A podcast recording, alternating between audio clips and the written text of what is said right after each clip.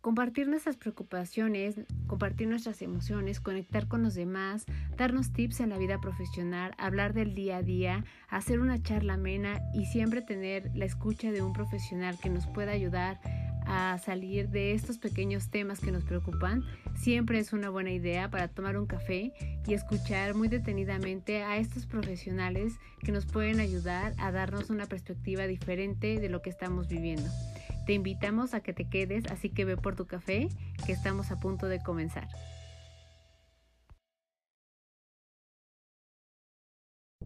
Hola a todos, bienvenidos a un episodio más de Pretextos para un café.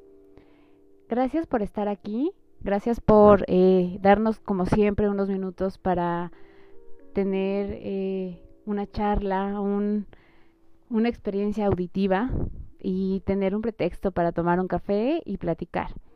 Este es un podcast muy, muy especial para mí por muchas razones. Eh, la primera, porque es, ha sido una oportunidad eh, muy grande el poder platicar con dos seres humanos, dos personas, Rocío y Jorge, que nos enseñan el valor de no olvidar lo que merece ser recordado y ahorita hablaremos acerca de ese tema.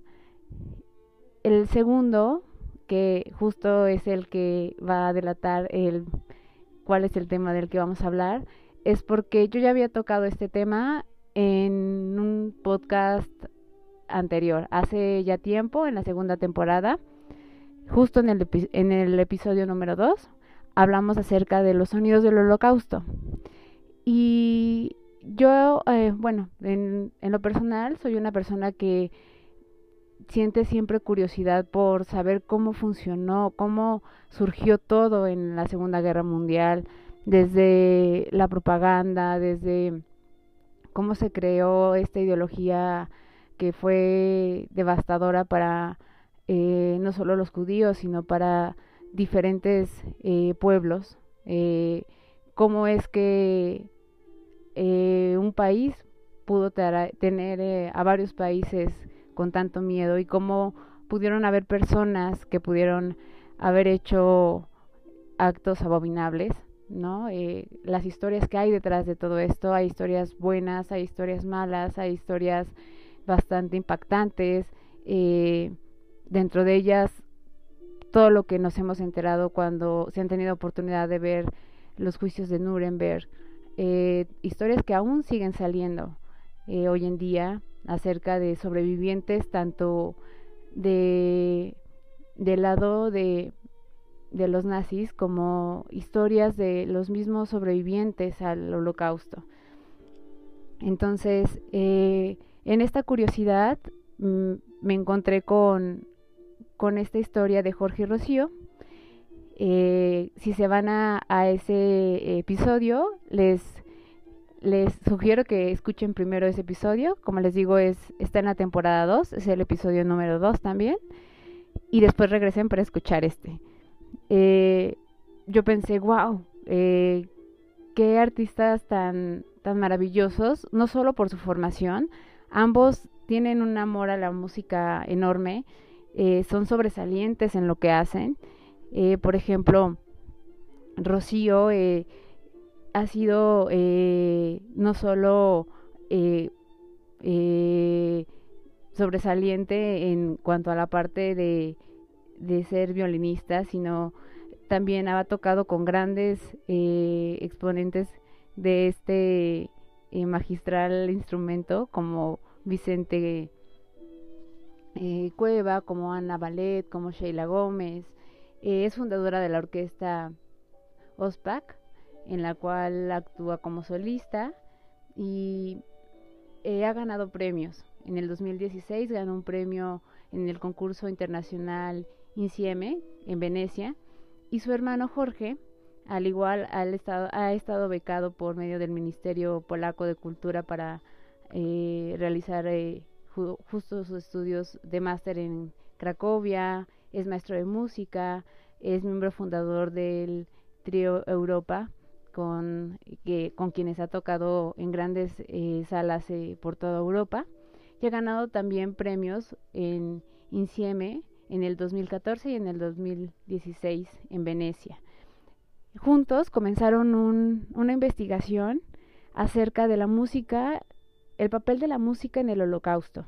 Todo comenzó cuando Rocío tuvo la oportunidad de visitar este campo de concentración que todos conocemos que es el más grande de todos los que eh, se formaron durante el holocausto, que es Auschwitz, y cómo eh, aquí pues fue donde sucedieron los magnicidios más, más grandes, eh, cómo se hicieron los experimentos con niños eh, más terribles que hemos visto con el Doctor de la Muerte, con eh, cómo llegaban los trenes, cómo llegaba gente que ya llegaba en un estado casi eh, muriendo, historias de todo tipo. Y ella recuerda que siendo muy pequeña, al visitar el justo el campo, vio, le llamó mucho la atención una fotografía de donde vio una orquesta una orquesta compuesta por precisamente eh, pues presos eh, que tenían en el campo de concentración. Le llamó la atención y comenzó a investigar. Y ellos a lo largo de, este tiempo se han dado a la tarea de platicar con eh, sobrevivientes del holocausto. Entonces, cuando yo encontré esta información, hice este podcast y hoy en día he tenido la oportunidad de platicar con ellos. Para mí ha sido una oportunidad enorme, ha sido una experiencia que desde que tuvimos el primer contacto ha sido maravilloso. Eh, pareciera que nos conocemos de hace mucho tiempo. Eh, creo que tenemos este mismo sentir de, de la el sorprendernos de, de estas vivencias, de la gente que sobrevivió a esto, de de cómo sí marcan la historia un antes y un después. Pero eh, a mí en lo particular me daba mucha curiosidad cómo esto puede cambiar la perspectiva de la música en alguien que se dedica a ello. Pero también hablamos acerca de cómo comenzó todo, cómo la música jugó un papel muy importante desde los inicios del partido nazi, cómo formaba parte para engrandecer los eh, precisamente los discursos que daba Hitler para la propaganda que se hacía, cómo la música formó parte durante los mítines que se hacían, una vez estando ya en los campos de concentración, en los guetos también, y cómo eh, pues de alguna manera la música salvó la vida de muchas personas, ¿no? Salvó la vida de quienes podían tocar un instrumento y podían eh, decir, pues bueno, puedo estar un poco eh, más a salvo que mi compañero que no tiene esta posibilidad. Entonces, desde las marchas que se tocaban para que los compañeros salieran a hacer estos trabajos forzados, hasta tocar para los familiares de o las familias de los miembros de la SS, para tocar en eventos de los miembros de la SS y todo lo que hay detrás de ello. Entonces, eh, ha sido una de las entrevistas más difíciles porque para mí es un tema, es un tema importante y, fue un tema, una entrevista en donde el tema eh, tenía mucha sensibilidad. Eh, creo que los tres ahí, al estar platicando, estábamos de acuerdo en, en que estas vivencias, pues en realidad son vivencias que nadie debería de tener por qué pasar por ellas y que si bien eh, la música eh, ayudó, en algún momento jugó para bien y para mal, se puede rescatar, rescatar perdón, siempre lo positivo, ¿no? Y en este caso es eh, todo lo que trajo para quienes sobrevivieron, las, experiencias que ellos han tenido con los sobrevivientes, que justo no lo narran y, lo verán en la entrevista, que son de mucha paz. Hay quienes, justo ellos mencionan, no quieren hablar de ello, hay quienes sí y y lo hablan no con rencor, no con odio, sino con un sentimiento ya más liberador. Y eh, no sé, eh, fue un, una entrevista que para, para los tres eh, yo creo que fue un momento importante porque también es importante saber que de este lado de, del, mundo, también nos interesan estos temas y también nos interesan eh, los valores y lo que de repente comenzamos a perder en el día a día. Este, esto que yo les mencionaba de no olvidar, ¿no? Lo que debe, lo que es importante es no olvidar que la vida tiene muchísimo valor, que la vida no, no está condicionada a un modo de pensamiento, no está condicionada a una diferencia y que esto es lo que nos enseña el holocausto, ¿no? Esto es lo que nos deja y esto es lo que no tenemos que hacer a un lado y esto es lo que nos permite eh, ser o, y hacer la diferencia entre seres humanos y de verdad ser humanos como, como nos mencionamos o nos decimos serlo. Eh, porque otro punto es importante, porque para mí eh, le da un sentido y un significado a lo que estoy haciendo. Yo jamás creí que iba a tener la oportunidad de platicar con ellos, admirando su trabajo y este, al tenerlos ahí fue como de wow, ¿no? están aquí y puedo platicar con ustedes. Entonces, para mí es un episodio muy, muy bonito, muy lleno de sensibilidad, eh, un tema que es delicado y que justo eh,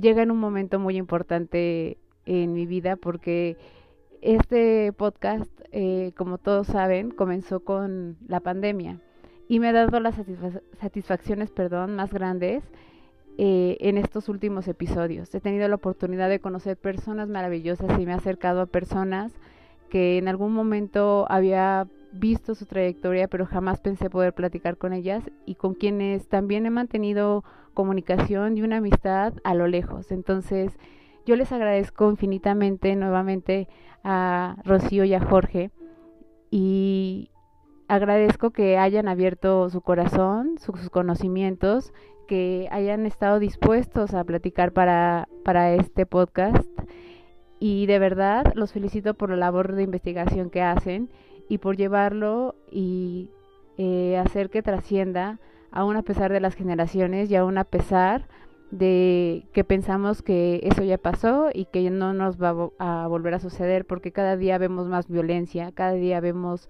más indiferencia, cada día vemos eh, más feminicidios, entonces nos hace ver que este tipo de cosas que creíamos que solo pueden pasar una vez, pueden volver a repetirse. Lo vemos todos los días. Entonces, estas personas con este corazón tan grande, les agradezco muchísimo y no saben qué significado tan grande le dan a pretextos para un café. Gracias por, por eh, haber aceptado platicar con nosotros, eh, bueno, conmigo, para que ustedes puedan escucharlos. Y con esto eh, quiero, antes ya de dejarlos con la entrevista, decirles que soñemos en grande, que vayamos por aquello que pareciera que para lo mejor ah, para algunas personas no tiene tanto significado, pero si para ti lo tiene, suceden cosas grandes y suceden cosas grandes como esta. Para mí, si así fue un, un acontecimiento grande y sé que van a venir muchos más, como lo han venido haciendo eh, a lo largo de estos meses. Disfruten mucho esta entrevista. Como les menciono, si quieren, regresen primero a escuchar eh, el episodio 2 de la temporada 2 y después vienen a escuchar este ya para de viva voz junto con ellos, eh, saber más acerca del tema. Como siempre, van a encontrar las redes de Duo Meta, que así es como se llaman en conjunto Rocío y Jorge, y también para que puedan adquirir su material y lo sigan y tengan mucha más información. Entonces, muchísimas gracias por estar aquí, gracias por ser parte de este podcast y gracias por todo lo que nos dan cada vez que nos escuchan. Gracias a todos y adelante con la entrevista. Pues, Rocío, Jorge, este, muchas gracias por haber aceptado estar acá en, mi podcast. Eh, la verdad es que estoy súper emocionada, yo se los decía, este, esta espera este, ha, sido de las que me ha tenido más nerviosa porque es de, Dios mío, les voy a poder preguntar muchísimas cosas. Este, sí, para los que son seguidores sabrán, pues sabrán por qué, porque habrán escuchado ya el, el podcast eh, que fue casi, tiene un año, eh, un año y, meses que, lo hice. y como les decía hace unos minutos, pues jamás te imaginas que vas a poder platicar con las personas de quien investigaste y de quienes dices, wow, ¿no? Y que quisieras este, felicitarlos y, decirles justo de, qué, qué corazón tan grande también para llevarlo y no solo quedarse ustedes con esa información, sino transmitirla, ¿no? Y, el, y no olvidar, no olvidar y, seguir conociendo y seguir de alguna manera rindiendo homenaje a quienes desafortunadamente tuvieron que vivir este, todas esas, esas situaciones en, este, pues en este genocidio, ¿no? Entonces, bienvenidos y de verdad les agradezco con el corazón que estén aquí. Muchas gracias, Claudia. Para nosotros es un, es un, placer poder conversar contigo y con, con, los oyentes de tu podcast. Y estamos, pues eso, abiertos a, a tus preguntas y a compartir un rato contigo. Ay, muchísimas gracias. Pues eh, yo tengo entendido que todo esto comenzó con, o esta investigación comenzó eh, en una visita que tú hiciste, Rocío, justo, ¿no? A Auschwitz. Sí, efectivamente, yo fue mi hermano Jorge, eh, vivía en, en, Cracovia, él fue a estudiar allí el máster de piano y luego se quedó a vivir allí durante casi nueve años, ¿no? Y, y, nada, yo pues cuando fui a verle por primera vez, eh, bueno, pues nuestro, nuestro hermano, somos cuatro hermanos y el mayor de, de, nosotros es historiador, entonces fui con él a visitar el campo de, de, Auschwitz y el campo de concentración y exterminio que está como a a una hora de Cracovia aproximadamente. Y, y yo era bastante pequeña y entonces quedé bastante impactada la primera vez que, que, lo visité. Y efectivamente todo empezó cuando me fijé en una fotografía que había nada más entrar en el campo principal de, de Auschwitz I. Y allí comenzó todo, allí comenzaron muchas preguntas, a pesar de yo ser bastante joven, bastante eh, ignorantes en muchos temas porque por desgracia en España hasta hace muy poco y en muchos lugares del mundo el holocausto, la Segunda Guerra Mundial no se estudia no se estudia. Entonces, claro, yo muchas de las cosas que sabía era o por mi hermano, que como bien he dicho era historiador, o por las cosas que yo podía haber leído e investigado por, mi cuenta. Pero claro, el ver esa imagen y esa fotografía, pues despertó en mí el, interés de saber más y de contarle al mundo un poco más, sobre todo a las generaciones más jóvenes. Y, por ejemplo, en el caso de ustedes, ¿cómo, cómo les impacta? Porque eh, siempre alguien, bueno, me imagino, alguien que estudia música siempre es eh, desde la parte eh, de, de, los sentimientos, las emociones, pero siempre lo vemos como en positivo, ¿no? Siempre tenemos ubicada la música como, como algo positivo o algo hacia este, lo, lo, que te puede ayudar, te puede dar felicidad, te puede dar tranquilidad, lo tenemos más catalogado así. Y de repente me imagino que para ustedes puede ser impactante el de decir, ay, ¿no? Estuvo presente o fue parte muy importante de algo que nosotros consideramos, este, pues sí, que, fue una situación mala, ¿no? Que fue una situación en donde había mucha tristeza, en donde había mucho miedo, en donde eh, había mucha... Eh, bueno, los actos que, se, que ellos vivieron eh, son indescriptibles. Entonces, a ustedes como músicos, ¿cómo les impacta enterarse o descubrir esto? Pues eh, la verdad es que, bueno, eh, nos dio una perspectiva diferente el hecho de, de, encontrar música dentro del campo de concentración, porque nosotros imaginábamos, imagin como la mayoría de la gente, que aquello simplemente era una fábrica de muerte, o sea, simplemente estaba la gente ahí y se la enviaba a las cámaras de gas o a la horca o al paredón y, trabajos, forzados. trabajos forzados y, eso era todo lo que había que hacer ahí. Eh, pero en realidad, bueno, investigando y yendo a los archivos hemos descubierto que había, había mucho más eh, y había mucha gente eh, que se dedicaba a la música en las dos vertientes, en la que dices, ¿no? esa vertiente positiva, ¿verdad? Que ayudó a salvar vidas dentro del propio campo, o también estaba la otra vertiente negativa, ¿no? que era pues, un poco eh, pues, para qué usaban la música. ¿no? De hecho, muchos prisioneros eh, no veían con buenos ojos a los miembros de la orquesta, porque, claro, bueno, tenían más privilegios que otros o tenían otra forma de, vivir dentro del campo, incluso dentro de todas esas penurias, vivían mejor que otros presos. ¿no? Entonces, eh, bueno, los nazis la utilizaban también la música como un método de control, de manipulación, o sea que también tenemos ese otro lado feo o negativo. Pero sobre todo yo diría esa perspectiva diferente es lo que al empezar a investigar o, a ver esto es lo que nos hizo, nos hizo verlo de otra manera el campo y empezar a indagar más y más y más. Es, es realmente impactante. Lo, primero es encontrarte música y como bien ha dicho Jorge, ¿no? Es lo primero que nos impacta y lo primero que no, porque cuando, yo lo digo muchas veces, ¿no? Que cuando pensamos en Segunda Guerra Mundial, en el Holocausto o simplemente nos centramos en alguno de los campos de concentración, lo último que imaginamos es música. Nadie imagina el holocausto y lo relaciona con la música, ¿no? Lo relacionas con Hitler, lo relacionas con guerra, lo relacionas, pero con el, término música y con lo que engloba la música no somos capaces de, de imaginárnoslo. Pero, pero claro, a medida de, ir investigando y descubriendo cosas, hemos, pues eso, hemos visto las dos vertientes, ¿no? la parte positiva y la parte negativa. Lo que sí queremos hacer con nuestro proyecto es intentar eh, mostrar esta parte positiva y, realmente demostrar y, enseñar al mundo que la música, hasta en situaciones tan extremas, pudo salvar algunas vidas. Sí, y, muestra también una característica este, que es esencial en la música, ¿no? El, cómo eh, la música siempre llega a la parte más profunda, ¿no? Porque eh, lo mencionaba al principio o, al inicio de la propaganda de Hitler, eh, también usaban la música para hacer sus meetings, ¿no? Para eh, poder hacer como esta, toda esta propaganda.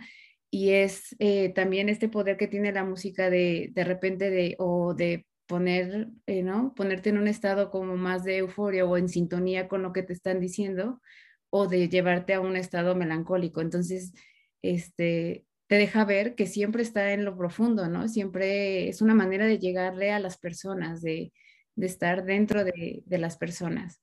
Claro, de hecho, durante los primeros años que eh, eh, la música fue utilizada por el Ministerio de Propaganda, Joseph Goebbels utilizaba la música como medio de propaganda, o sea, como, como, una, como una opción, como una para, para llegar a las grandes masas. Y utilizaban pues eh, la orquesta de, Berlín, es una muy importante orquesta que, hizo una labor de, de propagandística alucinante, ¿no? Con, esos conciertos, con, Sobre todo ensalzando la, música nacionalista alemana, ¿no? Exacto. Que era algo muy, muy de, la de la idiosincrasia alemana en, aquel momento que querían bueno, reflejar los nazis, ¿verdad? De, la raza aria y de, la raza superior. Entonces, eliminaban al resto de músicos y de músicas del panorama actual y, y solo se podía escuchar o, ensalzar esa música alemana, ¿verdad? Exacto. Y por ejemplo, estas bandas que surgen ya en, en los campos de concentración, ¿solo tocaban música alemana? Pues em, todo lleva un, un proceso, ¿no? Nosotros en el campo en el que más hemos podido estar investigando ha sido en Auschwitz-Birkenau. Entonces yo voy a, voy a hablarte un poquito de, de, ese campo en particular, porque claro, es muy difícil poder hacer un recorrido de los más de 71 campos de exterminio que hubo, de campos de concentración y algunos de exterminio que hubo por toda Europa. Entonces a mí me gusta hablar del caso que, que más conocemos, ¿no? Y es, y es el de Auschwitz. Y todo lleva un proceso. En los primeros años de creación de, Auschwitz se crean pequeñas agrupaciones en las que había como, no había más de 14 músicos ¿no? durante los primeros años. Estos músicos eran pues, presos políticos, polacos. Entonces, no había judíos en, al principio en, las, orquestas. No, eran admitidos, no fueron admitidos. Ni los propios judíos. Efectivamente, hasta, hasta noviembre prácticamente de 1944, o sea, pocos meses antes de la liberación del campo de Auschwitz I, no estuvieron admitidos en la orquesta principal del campo, no estuvieron admitidos ni los propios judíos. Es un, es un dato muy curioso y, y realmente pues, es llamativo, ¿no? Eso.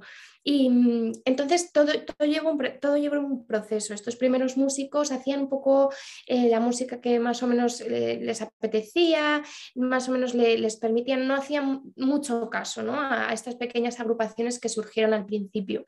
A medida que toda la orquesta evolucionó y se tomó ya como un trabajo propio, como si fuera otro trabajo del propio campo, eh, se fueron estableciendo unas reglas. Entonces, Em, normalmente lo que tocaban eran marchas militares, marchas militares alemanas, francesas. Em, y la música de, músicos judíos, claro, no, estaba permitida. De hecho, era, estaba castigada, estaba duramente castigada. Sí, pero, pero en realidad em, en los conciertos que había también, eh, por ejemplo, los domingos, que estaban apartados de, de, lo que era la tarea diaria, que eran esas marchas militares, eh, pues se interpretaba muchísima música, de hecho, áreas de ópera, em, sinfonías. Beethoven, Brahms. Es impresionante el, catálogo de musical, la biblioteca que llegaron a hacer musical eh, eh, los nazis, los propios nazis, para tener música para la orquesta para estos conciertos. Sí. A mí eso me llamó bastante la atención cuando fuimos a investigar, que, no, mm. que no había muchas composiciones propias de, hechas en el campo, pero sí que había un catálogo inmenso con partituras y, partituras para, cada instrumento de, la orquesta. Eso a mí me llamó bastante la atención. Sí, y llamaba mucho la atención también eh, que muchas de ellas eh, las transcribían a mano. ¿No? O sea, o de memoria. Muchas partituras les hacían a los propios músicos. músicos. Sí, de, por ejemplo, un, algo de Chopin o que tenían que volver a... No, eh, bueno, se volvían a hacer transcripciones de música que, sí que pedían o, sí que hacían allí. Y este, porque veo que eh, era también como esto de tocaban las marchas para cuando salían, ¿no? Este, justo los prisioneros a, a hacer los trabajos este, forzados y también lo utilizaban para entretener a las familias, ¿no? O sea, tenían como muchas funciones, ¿no? O en las cenas o cosas así, en los cumpleaños. Solían tocar para eso, para los conciertos los domingos, donde se tocaban en dentro del campo. Eh, curiosamente, la esplanada donde se ponía la orquesta estaba entre la casa del comandante del campo, Rudolf Hess, y eh, la cámara de gas y la horca. O sea, estaba a un lado una casa y lo otro al otro lado a escasos metros. Es un acceso que, no está, de hecho, permitido en la actualidad. En la visita, vamos, no, se puede ir a ver.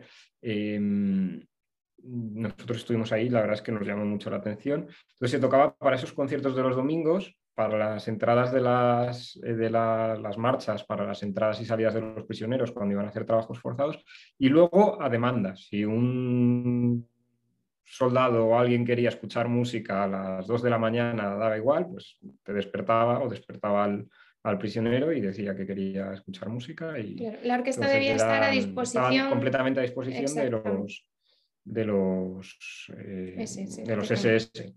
Y, luego una cosa también que llamaba mucho la atención era em, que siempre tocaban fuera, a la entrada y salida del campo, excepto cuando la temperatura bajaba de los 7 grados bajo cero. Eh, y entonces tocaban en una sala donde está el archivo ahora. que era la sala de música, donde guardaban las partituras. Pero tocaban ahí no por el hecho de, que tuvieran frío los músicos, sino porque los instrumentos ya no aguantaban tanta temperatura y se, estropearían. O sea, tocaban por eso, tocaban dentro. Para cuidar los instrumentos. sí. sí. sí. Y por ejemplo, ellos, eh, podría decirse que la mayoría de, los prisioneros que, fueron parte de las orquestas sí fueron, pudieron sobrevivir, este, pudieron ser de los últimos que, que, este, que pudieron estar en, eh, en los campos, bueno, en este caso más en Auschwitz y, que pudieron sobrevivir, o si había alguna razón por las que de repente podían decir, este, no, eh, ya tú ya no, y entonces también que ya fuera este, eh, eliminado. Conocemos muchas historias, ¿verdad?, que por el simple hecho de pertenecer a la orquesta sí se salvaron. Claro, eh, hay que tener en cuenta una, cosa que es importante, que en esas situaciones tan extremas, el simple hecho de tener ciertos privilegios, entendamos privilegios entre comillas, porque dentro de esa situación un privilegio era pues comer una ración más al día, ¿no? Entonces, e, esas, esos ciertos privilegios, dentro de claro, para ensayar, o, un cambio de ropa a la semana, o pues esos, esos hechos pues significaban por lo menos vivir un día más. Hoy en día no podemos em, corroborar al 100% que el ser músico, que todas las personas que se salvasen eh, fuesen músicos, pero sí que conocemos muchos supervivientes que gracias a la música, como bien ha dicho Jorge, se salvaron, ¿no? Precisamente por eso, ¿no? Porque, mm, porque contaban con ciertas Mm, eh, situaciones que les hacía mm, que, tuvieran la oportunidad de vivir un poco más. Al final de, la guerra, cuando ya se, sabía que se acercaban las tropas rusas a liberar Auschwitz, muchas de las pruebas se destruyeron, se empezaron a hacer lo que es, comúnmente conocido como las marchas de la muerte, en las que se intentaba sacar al mayor número de prisioneros posible de los campos para que no hubiese testigos, para, que, para evitar dejar pruebas. Entonces ahí ya daba igual si eras músico, si no lo eras, eh, habrías sobrevivido hasta ese momento, pero a partir de ese momento ya era cuestión de suerte, de resistencia física, de que, no te disparasen por la espalda, etcétera, etcétera, etcétera. Pero lo que sí podemos decir es que muchas de las historias que conocemos sí que fueron salvados gracias a la música.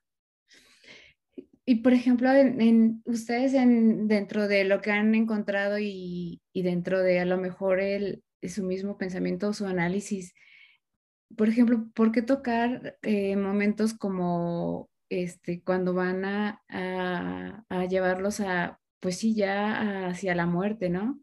Es como, eh, eso en Auschwitz, eh, por lo menos, no tenemos constancia de que fuese así. Hay gente que dice que tocaban en la entrada de la cámara de gas, pero en el propio Auschwitz eh, no, vamos, hemos estudiado, hemos leído, hemos hablado con un director de los archivos y no es algo que esté, que esté probado que tocasen música mientras los llevaban a, la cámara de gas a morir.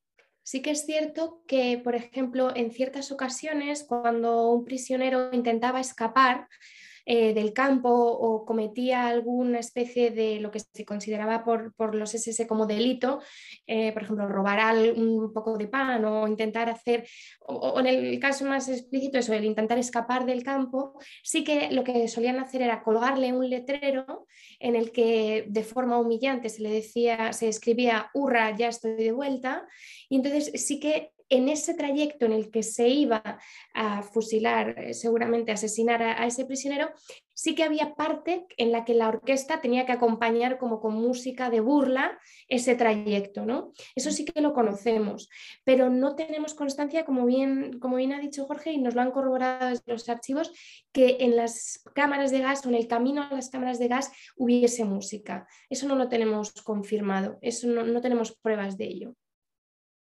pero desde luego el uso en este tipo de casos, o sí que es cierto que para eh, intentar en, las bajadas de, los trenes, en las llegadas de los trenes, sí que había en ocasiones música un poco como para amenizar o para intentar em, calmar a la gente que venía en esos transportes, para que vieran o creyesen que donde estaban llegando era un lugar mucho mejor del que en realidad era.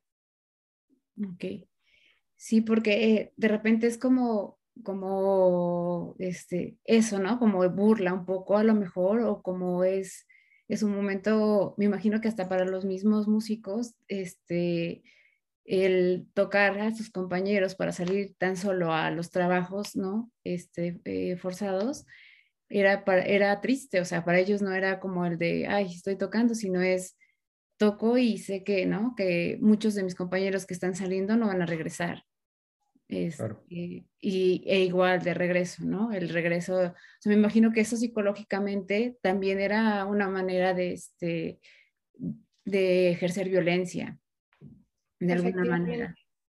Sí, de hecho, en varios prisioneros de las orquestas eh, hay, testimonios eh, escritos en los que cuentan que pues, muchas veces lo que hacían para eh, facilitar un poco el paso de los prisioneros era bajar el ritmo de esas marchas para que los compañeros pudieran ir un poco más despacio, porque claro, sin apenas alimentos, con el frío, con las temperaturas extremas, caminar a una marcha muy rápida eh, significaba tropiezos, caídas que muchas veces desembocaba en, la muerte. ¿no?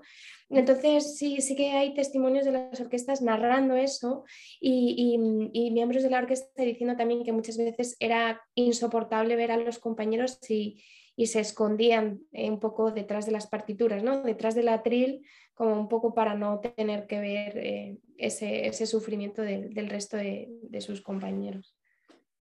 Sí, sí, me imagino que eh, debió de haber sido para ellos, este, como al final eres, eres parte del grupo y, ¿no? Y no es, jamás se vivió como de manera individual, como de, bueno, yo me salvo y este, y si a ti te pasa, pues no, no sucede nada, como que no, siempre era eh, vivirlo en grupo. Ah, bueno, o al menos así es como nos lo transmiten, ¿no? Y ahí si era en, estamos todos juntos en esto, ¿no? Y entonces ver partir a alguien era, este, pues sufrir, era sufrimiento para todos. Entonces, para ellos me imagino que debe haber sido psicológicamente algo muy fuerte. Y después, para quienes lograron sobrevivir, este, recuerdo que en, en, una, en la plática TED mencionas de acerca de, de, una de este, una músico que se pudo salvar junto con su hermana y que a cambio ella este, declaró a favor de, de este oficial, ¿no? De la SS, eh, como, como para no, este, pues de alguna manera como retribuyéndole, ¿no? El que la haya salvado, pero ¿no? que, que se han de haber quedado también con estas impresiones de, de Chin, o sea, eh, yo estoy aquí y mucha gente eh, murió, a mí me salvó la música, ¿no? En realidad a ellas les, la, salvó, la, salvaron la música o las historias de, de, otras, no sé si hay historias de músicos hombres, solo tuve oportunidad de, de saber de estas tres eh, músicas, pero no sé si haya de hombres que, que tengan también... Sí, hay, hay historias preciosas, por ejemplo, Jack Strumsa, que él contaba que le salvó la vida tres cosas. Lo primero, hablar alemán, lo segundo, ser ingeniero y lo tercero, tocar el violín. Entonces él siempre, siempre lo contaba, murió hace unos años y, tocó el violín, de hecho tiene unas imágenes eh, grabadas en el propio Auschwitz, ya de mayor, em, tocando el violín en, el campo. Y como él, pues, pues muchos, eh, Simon Lax, eh, también violinista en la orquesta de hombres de Birkenau y mm, la verdad que muchas, muchas historias pudimos... Eh, la, historia de Adam Kshivo. Eh, yo conocí a su, a su nieto, él trabaja en la Academia de Música de Cracovia y bueno, fue un poco por, por, casualidad, porque volvimos a Cracovia, que grabamos unas imágenes, queríamos hacer un, un documental también. Y bueno, me preguntó qué es lo que haces por aquí y tal. Y digo, pues mira, hemos venido, hemos venido a esto, mañana vamos a ir a Auschwitz a, grabar y tal, a filmar. Y me dice, ah, ¿en serio? Pues eh, es que mi, mi, abuelo era trompetista de la orquesta de, de, Auschwitz. Y nos estuvo contando toda la historia, nos, me pasó luego fotos y tal. Y es una historia impresionante también de cómo, bueno, él llegó ahí eh, porque él era polaco, no judío, pero él estaba en, eh, con los partisanos, con la resistencia polaca, con Armia, Armia Craiova se llama el grupo. Entonces le cogieron, le torturaron, dice que como sabían que era mm, trompetista, le saltaban en el pecho como, como tortura, que llegó con los, con los pulmones destrozados a Auschwitz y cuando estaba en Auschwitz se encontró con un amigo suyo de la orquesta de Katowice, que era el director de, de, la, de la orquesta dentro de Auschwitz. Entonces él le dijo, tú tienes que, sea, ven aquí, dice, pero si es que no puedo ni soplar, ni puedo hacer, da igual, tú entras y aunque sea con las manos haces así un poco eh, como que estás tocando y hasta que puedas tocar y lo que sea. Y ese hecho también de, de haberse encontrado con el, con el, director que era amigo suyo y, y, bueno, y poder tocar la trompeta, pues también le, le salvó la vida a este hombre. Luego pues estuvo, fue profesor en la Escuela de Música de, en Cracovia, estuvo muchos años también. Bueno, él vivió allí y tuvo su familia y la verdad es que bueno, nos contó todo con muchísimo detalle, yo os lo he resumido muy, muy rápido ahora, pero fue una historia también muy... Sí, hay historias increíbles, Leopold Kosowski también, pianista, eh, tenemos eh, grandes... Leopold no estuvo en Auschwitz, estuvo en otro campo, en Ucrania, en Kurovice, pero mm. Pero la música él también vivió, él vivió en Cracovia durante mucho tiempo y la música, él decía, su lema era, él decía que la, la música es, es, su venganza. Sí, su vida y su venganza. su vida y era su venganza. Y, y, estuvo tocando, murió a los 100 años. Sí. Eh, y, estuvo, estuvo tocando, hasta, hasta, hasta, el último día, sí.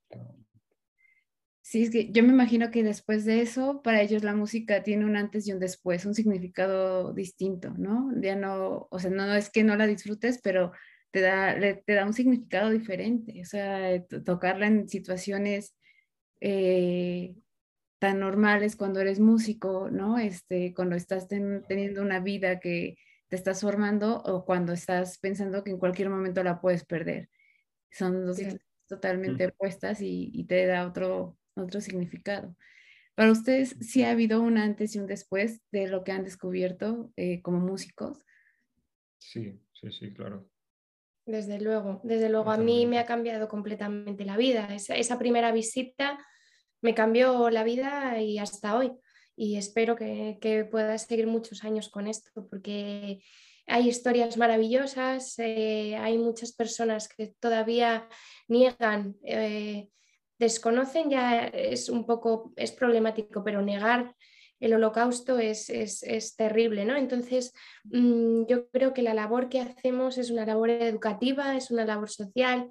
Tenemos la, la suerte, el privilegio de, de, poder ir a muchos colegios a dar charlas y, y conversar con jóvenes y es un trabajo que consideramos precioso y, y la verdad es que efectivamente el poder, lo que me ha cambiado la vida a mí, poder transmitírselo a, a, a los jóvenes y a, y a las personas que, que, no conocen esto, yo creo que es importantísimo. Entonces, sí, desde luego que nos ha cambiado la vida, pero sí, sí. radical. Sí, Además, el poder transmitirlo en las charlas que hacemos o las conferencias, conciertos que hacemos, mediante música o acompañado de música, creo que es un, un refuerzo muy potente también porque, bueno, ya como decías, la música tiene muchas virtudes y una de ellas es que, que bueno, que cale un poco más hondo ¿no? el, el, mensaje.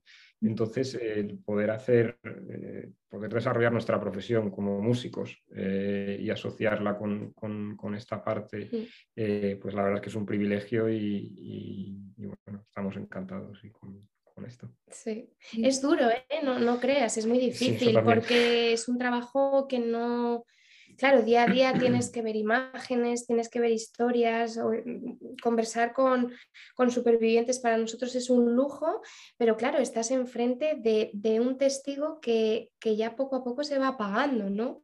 Que ya no quedan muchos supervivientes y los que quedan son muy mayores, entonces también da mucha lástima eh, ver que esas personas han... Sí, el año pasado, por ejemplo, sí a dos, eh, a dos grandes queridos, amigos, dos supervivientes muy queridos. Eran sefardíes, los dos, eh, judíos sefardíes, y, y sí. la verdad es que nos dio mucha pena porque sí. de haber estado compartiendo incluso una cena, cena con ellos. compartiendo o, conciertos, sí, todo. charlas, eh, mm. y bueno, estar con ellos como, como el que está con un amigo. Y, y bueno, pues eh, nos van dejando como es normal y como es ley de vida también.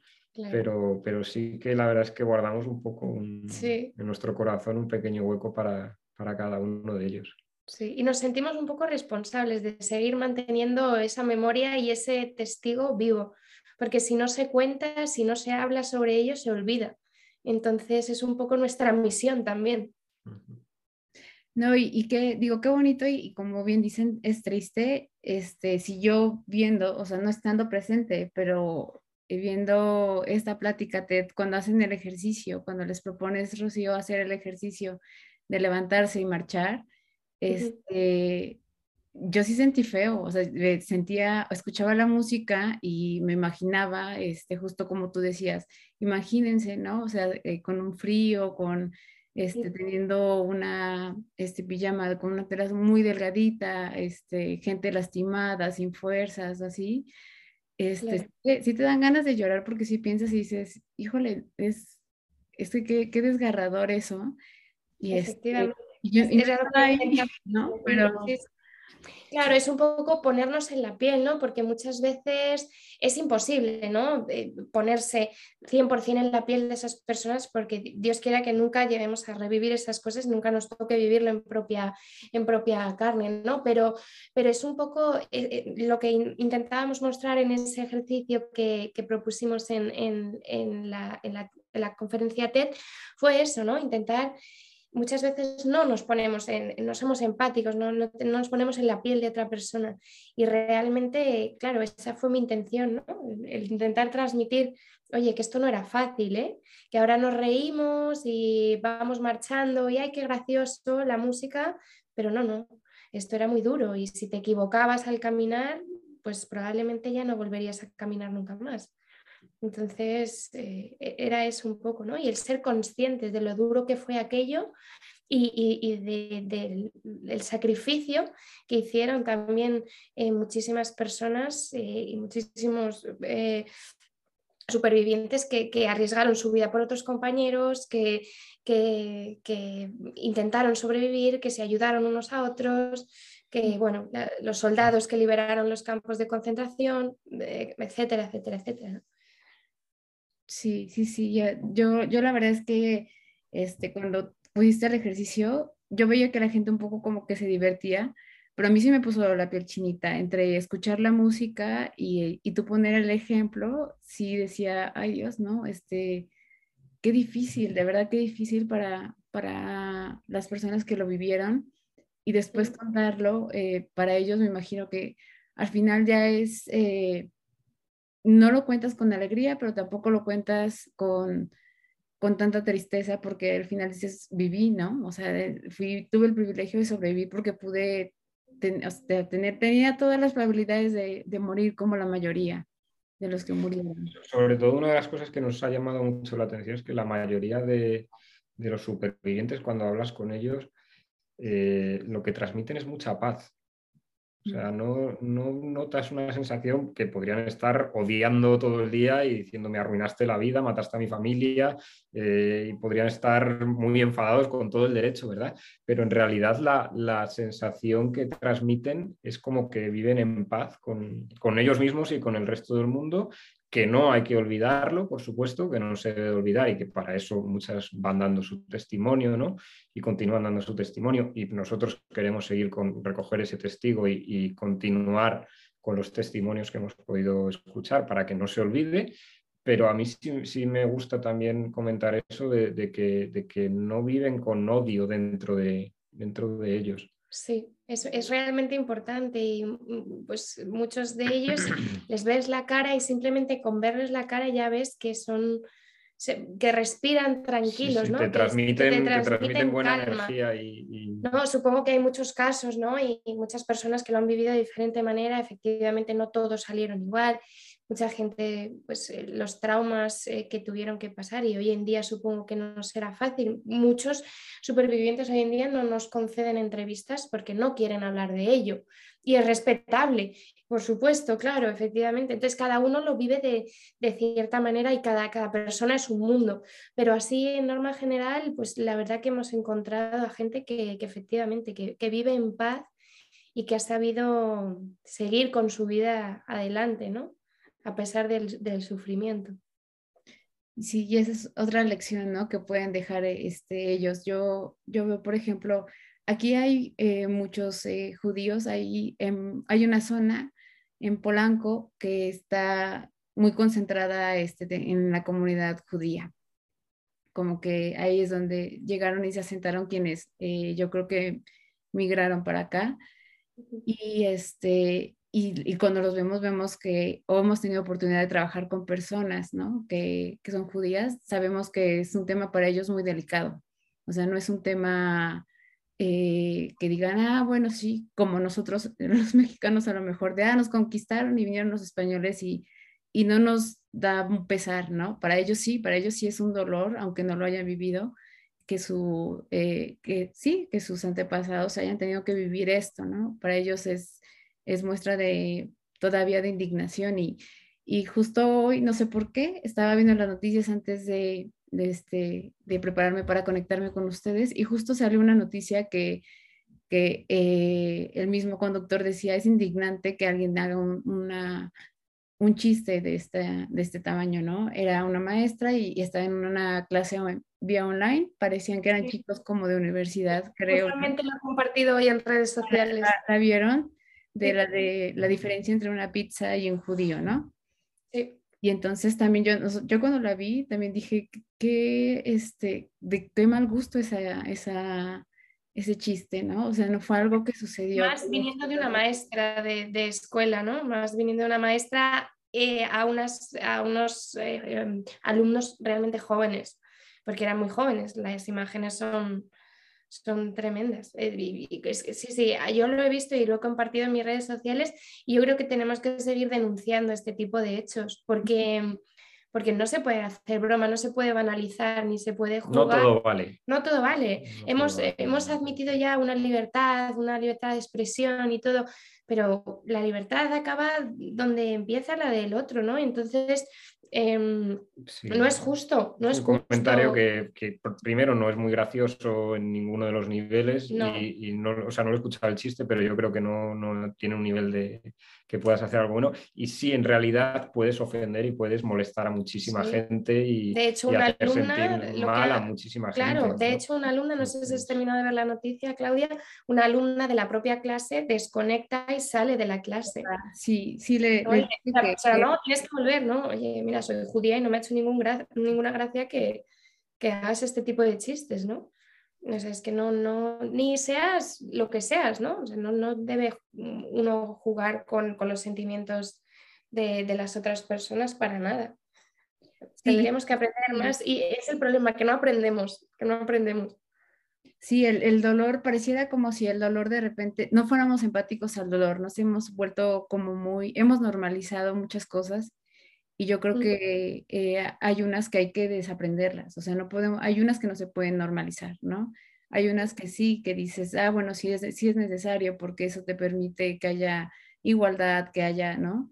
Eh, pero hay otras que dices, esto no. Eh, y como bien dices, la alumna de una manera muy decente le dice, ¿no? Que de muy mal gusto su chiste, maestra, y, y se sale, ¿no? O sea, no, no le dice grosera ni nada. Y los demás que no son judíos, no se rieron de todos modos, o sea, también se quedaron como de... ¿Para, qué haces ese comentario, no? ¿Para qué dices esto? ¿no? sí, no, no, hubo nadie que se riera, todos se quedaron así como un poco choqueados de, de este chiste de verdad lo está diciendo la maestra, ¿no? Sí, realmente es que, es que hay que tener mucho cuidado, porque claro, cuando hablamos también y cuando a medida que vamos investigando, eh, nos damos cuenta que, claro, el holocausto, y muchos supervivientes lo decían, no, recuerdo el nombre de la persona que lo decía exactamente, pero decía, el holocausto no empezó con la cámara de gas, no, o sea, la Segunda Guerra Mundial y todo no empezó por, creando directamente un campo de exterminio, no, empezó señalando al contrario, empezó con burlas, eh, con, propaganda de, bromas, eh, con propaganda en la que se em, hacían dibujos eh, de caricaturas de judíos, ¿no? Entonces, todo empezó así. Literatura, literatura infantil donde presentan al, judío como, el malo, como, el, ¿no? Como, un cuervo negro, tal. Lo, pintan de esa... O sea, yo he visto libros de, aquella época, libros escolares, donde te cuentan un poco la historia del pueblo alemán y cómo el judío es el que ha venido a destruir ese pueblo tan feliz y tan próspero que es el pueblo alemán, ¿no? Entonces, claro, te, les van invadiendo el cerebro con toda esta información y, si en aquella época, que eran una cosa, o sea, los nazis eran muy buenos, por desgracia, con la propaganda, eso fue lo que les permitió hacer todo lo que hicieron. Entonces, si en aquella época que no tenían redes sociales, que no teníamos todo lo que tenemos ahora, pudieron llegar a tanta masa de gente y de aquella forma, hoy en día las redes sociales son peligrosísimas. Si, empezamos a meter cosas o incluso bulos o, lo que sea, ¿verdad? Y se expanden y, ya muchísima gente sigue una información que puede ser o puede no ser verdad. Pero si con esa información ya estás generando un odio, un desprecio, una forma que, aunque sea con chistes de esta manera, pero ya estás creando o caricaturizando o haciendo algo sobre alguien que es peligroso, eh, al fin y al cabo, es peligroso porque se empieza así y luego lo que dice Rocío se puede acabar pues de, la peor manera, ¿no? Como, como se acabó ahí. Sí, yo, yo creo que al inicio nadie se imaginaba este, que iban a llegar hasta ese grado, ¿no? Que iba a ser algo de tal magnitud. Y poco a poco fue creciendo. Justo como dicen, la propaganda era muy buena. Este, sabían cómo llegar a, la gente y, mentalizar a, las generaciones que eran las que este, iban y, ¿no? y que querían que siguieran. O sea, ellos, su pensamiento era en grande, era como de esto va a seguir entonces hay que trabajar con, ¿no? con las generaciones que van a seguir como los, los siguientes soldados y que, que, vamos a tener. Entonces hay que seguir trabajando con ellos. Y yo creo que por eso esta película de Jojo Rabbit lo que hace es mofarse, ¿no? Como decir, eh, ahora lo vemos como absurdo, ¿no? Este, por cómo ellos a lo mejor lo ponen como más exagerado, pero, pero es como una manera de, de creo, este, de burlarse y decir, ¿cómo era posible que ellos les dijeran eso a los niños, no? O sea, cómo les metían estas ideas para que ellos si tuvieran miedo, tuvieran coraje, este, tuvieran eh, como repudio a, esto y, ya por naturaleza este, fuera un rechazo, ¿no? Ya no tenías que convencer a nadie, ya, ya por naturaleza rechazabas a, a alguien que fuera judío. Entonces, este, me parece que sí es, o sea, eh, lo que hicieron ellos fue tremendo y, si uno lo viera desde la otra perspectiva, diría, pues qué, qué buena forma de, de, poder trabajar a las personas, pero qué mal que fue para, para algo tan, eh, tan fuerte, tan peligroso, tan eh, denigrante, tan eh, doloroso, ¿no? Para muchos, para muchos pueblos, para, o sea, algo que fue tan grande y como alguien con tanta influencia que pudo haberlo utilizado para bien, o sea, para otra, para sí, para cualquier otro ejercicio que no hubiera sido este, ¿no? Desde luego. Porque sí, es, es triste. Yo creo que difícilmente se, se olvidará, ¿no? Nosotros acá en México tenemos eh, solo un evento que, que nos, nos indigna mucho, que es, eh, eh, por ejemplo, el, la matanza que hubo de estudiantes previo a, a, los Juegos Olímpicos en el 68. Este, y siguen cada año, el 2 de octubre, salen todos los estudiantes a, protestar como lo hacían este, ese grupo de estudiantes que al final los militares fueron y, por órdenes de quienes en ese momento era el presidente, este, los mataron, ¿no? Hubo una matanza, entonces eh, le sigue doliendo a, la parte estudiantil, más a las escuelas que estuvieron involucradas, que fueron, son como las dos universidades más grandes de aquí, este, el Politécnico y, la UNAM. Y entonces eh, uno puede entender si, si, esto fue a una escala mucho menor que, que, este, que, lo que sucedió en el holocausto, no te puedes este, imaginar lo que ellos pueden sentir, ¿no?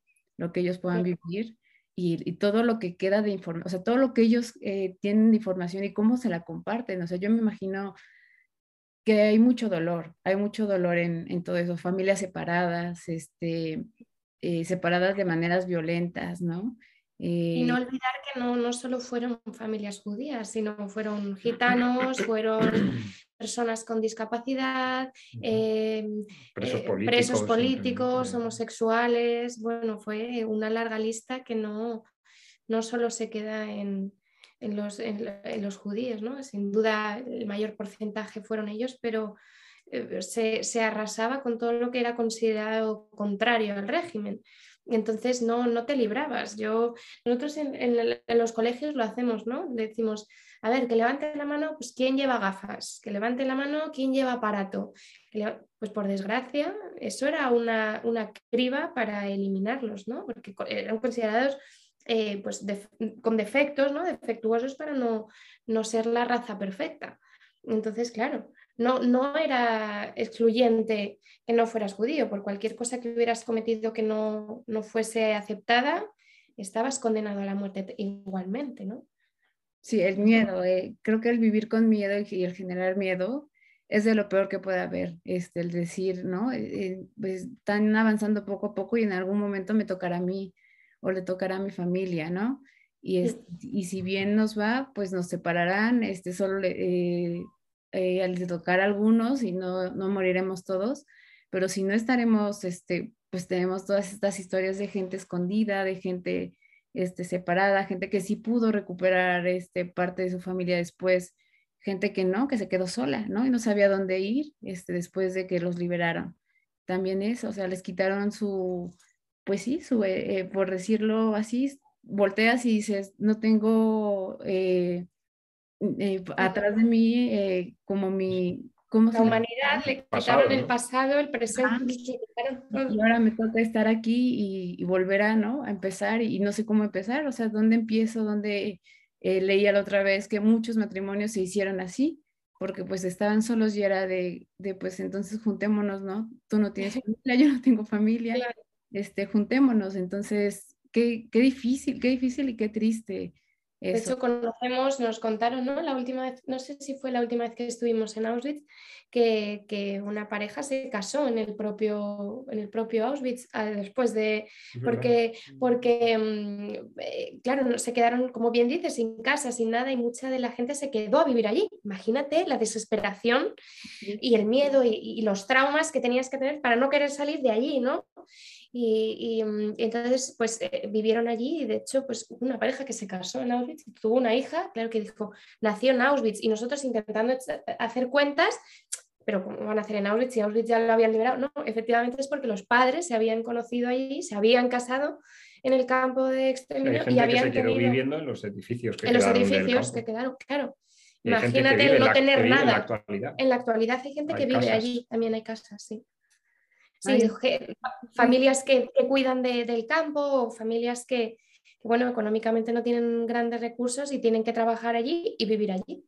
O sea, es muy, muy duro, muy duro. Sí, es muy, es muy impactante porque cuando uno ve los dos lados, cuando ves el lado de eh, justo todas las víctimas y después ves el lado de, digo, yo he visto los, los juicios de Nuremberg, ¿no? Este, este juicio, este último juicio de no recuerdo el nombre del señor, este que era el que estaba, que parece que hay un documental de Netflix que es el contador de Auschwitz, y entonces, este, cómo se defiende, ¿no? O sea, cómo siguen defendiéndose, de verdad es increíble y, la gente pues que va y, y, que en el pueblo donde él estaba, pues sí está indignada, o sea, dicen, pues yo no lo conocí, ¿no? No fue mi familia, pero sí me indigna saber que, que todavía crea que no, que no hizo un mal que crea que, este, que nada más estaba siguiendo órdenes cuando sabe perfectamente que estaba este, llevando a la gente a la muerte. Entonces, si ves estos dos lados y dices, ¿cómo es posible que el ser humano pueda tener estas dos caras, ¿no? Este, la parte donde te, eh, te vuelves muy, muy, muy humano y entonces ayudas. Muchas familias que ayudaron a otras familias y la otra parte... Justos entre, justos entre las naciones, que, que personas que arriesgaron su, su, propia vida por la de salvar la de, la de un judío, ¿no? O, la de miles de niños, que Irena Schindler, eh, Ángel Sansbrit. Ayer justo estaban echando también un, un, documental sobre un capitán de barco también, que había salido de, de Alemania, de, de, de, Hamburgo, y llevaba muchos judíos a bordo y no los quería. Por ejemplo, iban a, Canadá, creo, y los rechazó Canadá, o, salían de La Habana, de La Habana también, y, los rechazaban en todos los países y no querían. Entonces tuvo que poner rumbo de vuelta a Europa y volver a Europa con los judíos. Los judíos en el propio barco casi se, se, le amotinan porque, porque dices, si nos devuelves a Europa vamos a morir todos. Nos van a enviar a campos de concentración y al final el hombre eh, yendo contra órdenes y tal, también porque era capitán de barco alemán, eh, pues eh, consiguió, consiguió salvarlos, llevarlos a Bélgica y bueno, muchísimos se salvaron, fueron a Inglaterra, los aceptaron, pero, pero sí, y de hecho, pues Canadá, hace poco el primer ministro, salía también el documental, el primer ministro canadiense salía pidiendo disculpas por no haber eh, aceptado ese, ese, barco con esos inmigrantes, ¿no? Como en Estados Unidos lo rechazaban, Cuba, porque decían, es que no hay trabajo para los americanos, ¿cómo, no, cómo vamos a traer más gente aquí? ya, pero es que, es que ya no es ni trabajo ni trabajo, es que si los devuelves a Europa, están muertos. O sea, te da miedo hablar de esto, ¿verdad? Porque, porque este no está tan lejos de la realidad. Le nombraron justos entre, entre, las naciones también a este, a este capitán. ¿no? Mm. Entonces, bueno, pues hay gente que arriesgó su propia vida, porque claro, si dice, no, es que este capitán no los ha traído, tenía un barco de judíos que lo tenían que traer aquí para tal. y le pilla, pues yo qué sé, cualquier, superior o soldado, y dicen, pues tú vas con, vas con ellos detrás o a la cárcel o no sabe Dios qué pena le podía, le podía caer también, ¿no? Entonces el hombre pues se arriesgó, ¿por qué? Por, por, lo que dices, ¿no? Por ese lado más humano y por ese lado de creer en la justicia. Que, lo, que lo hubo, que dentro de, de, tanto, de tanto horror, de tanto sufrimiento, hubo grandes personas que, que lucharon por, por, por, salvar la vida de otros, ¿no? Y, y en, la investigación que estamos haciendo también lo vemos, ¿no? Como la primera directora de la Orquesta de Mujeres, Sofía Tchaikovská, pues ayudó a un montón de mujeres que no eran músicos, diciendo, venga, invéntate, toca aquí un poco lo que sepas, te lo inventas y estás en la orquesta porque sabía que iba a ser una oportunidad de vida, ¿no? Aún así, arriesgando también su puesto y su condición como directora de orquesta, que sabía que, que, corría peligro si no hacía bien su, su labor. Entonces, como esas historias, la verdad es que es lo que nos da aliento y fuerza para seguir descubriendo, ¿no? Porque consideramos que, por desgracia, hay mucho, hay mucho odio, hay mucho mal en el mundo, pero también creo que hay personas maravillosas que tenemos la, suerte de, encontrarnos en el camino y yo creo que, hay, que seguir, hay que seguir apostando por estas historias de vida, por estas historias de salvación y seguir luchando por un mundo un poco mejor y más, más justo. Sí, sí, yo creo que, que todo esto no es solo para, para que no la gente no lo olvide, sino la lección que deja, ¿no? La, lo que queda de, de, todo eso y es recuperar como justo esto, lo, lo, mejor. Yo siempre digo cuando la gente de repente tiene sus comentarios, pero digo, yo siempre, es, ha sido un tema que a mí me ha llamado siempre mucho la atención y de repente tienen comentarios como muy generales y dicen, comentarios tipo como yo he escuchado comentarios eh, un poco absurdos, como de a lo mejor eran ya demasiados judíos y por algo pasó, ¿no? Y tú dices, no, o sea, era una, era persona así, no tiene que ver con que si fueran judíos o fueran, no. O sea, nadie merece eso, ¿no? Nadie merece que por una diferencia este, llegue alguien a, creer o, a convencer a los demás de que no debes de estar aquí, porque entonces, como bien este, mencionas, muchos no estaríamos, ¿no? Todos tenemos este, creencias distintas, tenemos diferentes este, eh, formas de manifestar nuestra cultura y demás, y eso no nos hace exentos de que tengamos que, eh, seamos, tengamos o merezcamos la vida, ¿no? Todos tenemos derecho a, a, ella y creo que es eso, es como ser empáticos con eso y ser empáticos con, con el sufrimiento de los demás, aunque no sea alguien, este, eh, propiamente de tu familia ni, ni, alguien con quien tú empatas totalmente porque tiene tus creencias, sino la vida, la vida es la vida, ¿no? Entonces, e, eso es creo lo que, lo que nos deja como de lección esto, de, de nadie puede llegar a arrebatarte la vida, ¿no? O sea, el, matar ahora, por ejemplo, que eh, con la violencia que hay aquí en México, pues... Eh, desgraciadamente por los narcos, por toda esta parte que hay del narcotráfico hay muchas muertes también, ¿no?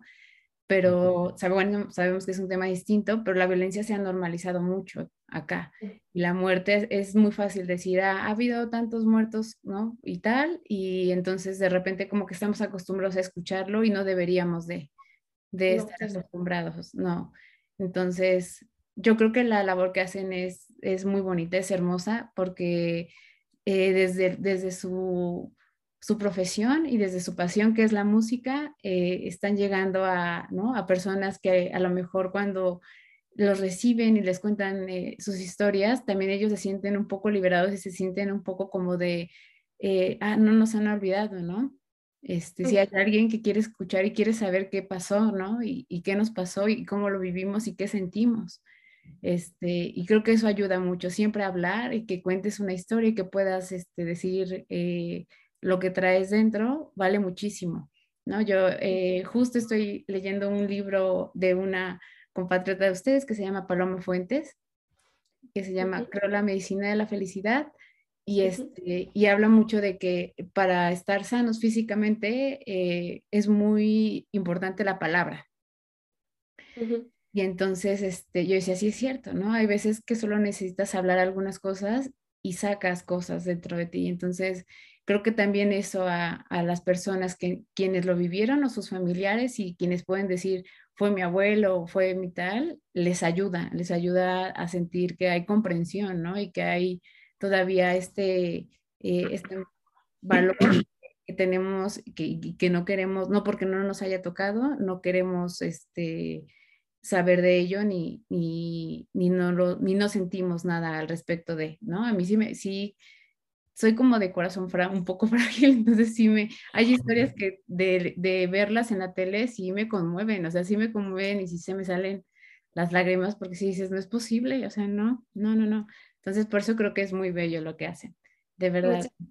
Sí, desde luego lo hacemos con todo el respeto posible, toda toda la, información que, intentamos aportar es lo más fiable.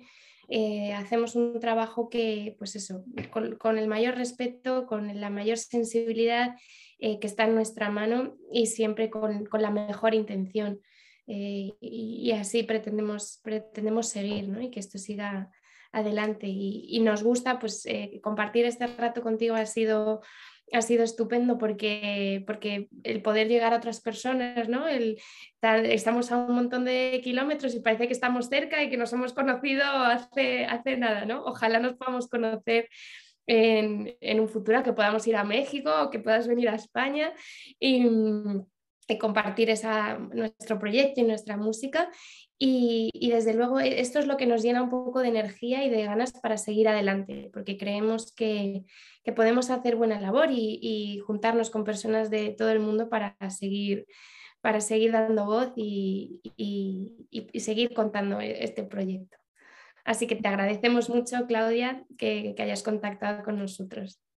No, yo les agradezco de verdad mucho, para mí, para mí significa mucho y de verdad creo que son unas personas extraordinarias, creo que este, eh, lo que hacen es, es muy bello, creo que se les llena el corazón y, este, y son personas que difícilmente alguien se encuentra en el camino. Entonces, este, ojalá algún día pueda conocerlos. Me da mucho gusto que haya sido por lo menos por aquí y dejarles siempre el, foro abierto, ¿no? Si en algún momento quieren este, contar algo, platicar algo que, que, que sea este, necesario transmitir y, y, creo que no porque nosotros no hayamos estado ahí, porque estemos en otro continente, no tenemos que no empatizar, no al contrario, ¿no? Este, de este lado, creo que nosotros le tenemos como mucho respeto también a, a eso, ¿no? No podemos imaginar el, el dolor que pueda haber, este, entonces yo no me puedo imaginar eh, platicar con, con alguien que, que pueda haber sido un sobreviviente, porque yo creo que yo lloraría ahí con esa persona. Entonces, este... No te preocupes que ya lloramos, ¿eh? Nosotros nos pasa, o sea, yo además yo soy muy sensible y realmente hemos tenido conversaciones que, que digo, uff, Rocío, aguanta, aguanta, porque no, no puedes, no, y he llorado, pero, pero porque es así, porque somos humanos y yo creo que eso no hay que perderlo, porque al final te conmueve la historia y son las emociones que hay que expresarlas y creo que es algo, es algo bonito también el, el que te conmuevan esas historias y compartir pues un poco de, su experiencia, pues te hace sin duda ser parte de ella. Entonces, es normal, es normal que, que eso ocurriese. Bueno, pues yo, yo, les agradezco mucho. Yo incluso estoy conmovida ahorita de, de poder este, de decirles que gracias otra vez y ojalá sigan avanzando porque de verdad es, es muy bonito lo que hacen. Este, me da mucho gusto que estén mejor de salud y, y que Dios los cuide mucho tiempo. Muchas Igualmente. Igualmente. Igualmente, Claudia. Un abrazo muy grande y a todos los oyentes. Saben que nos pueden seguir en las redes sociales también, que ahí colgamos toda la información, que es el Duo Meta. Tenemos página web, Instagram, Facebook.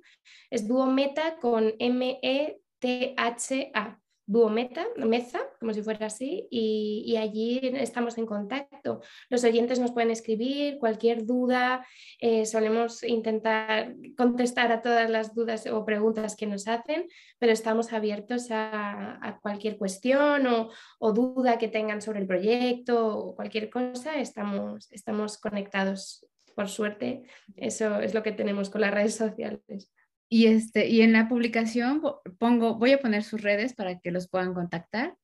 Este, para que puedan tener también la información. Este, hay música de ustedes en Spotify, entonces también para que los puedan escuchar y demás. tenemos nuestro disco a la venta también, disco y, en formato USB, así que eso también a través de la web se puede adquirir, así que perfecto, ahí está todo. Perfecto, pues muchísimas gracias de verdad, este, un abrazo hasta allá. Un abrazo de vuelta. estamos este, en contacto. Espero que no sea la última vez, que no sea ni la primera ni la última vez. Y podamos ver nuevamente. Claro que sí, Claudia. Un abrazo enorme. Un abrazo. Gracias. Bye. Buen día. Chao. Gracias por acompañarnos en un episodio más de Pretextos para un café. Te esperamos con más dudas, curiosidades y ganas de aprender, con el pretexto de tomar un café, hablar de cualquier tema y poder cubrir estas curiosidades que traen muchos tips, que traen mucha sabiduría y que nos ayudan a alimentar cada día nuestra vida profesional, nuestro desarrollo personal por medio de profesionales. Te esperamos en el siguiente episodio y gracias por haber estado con nosotros.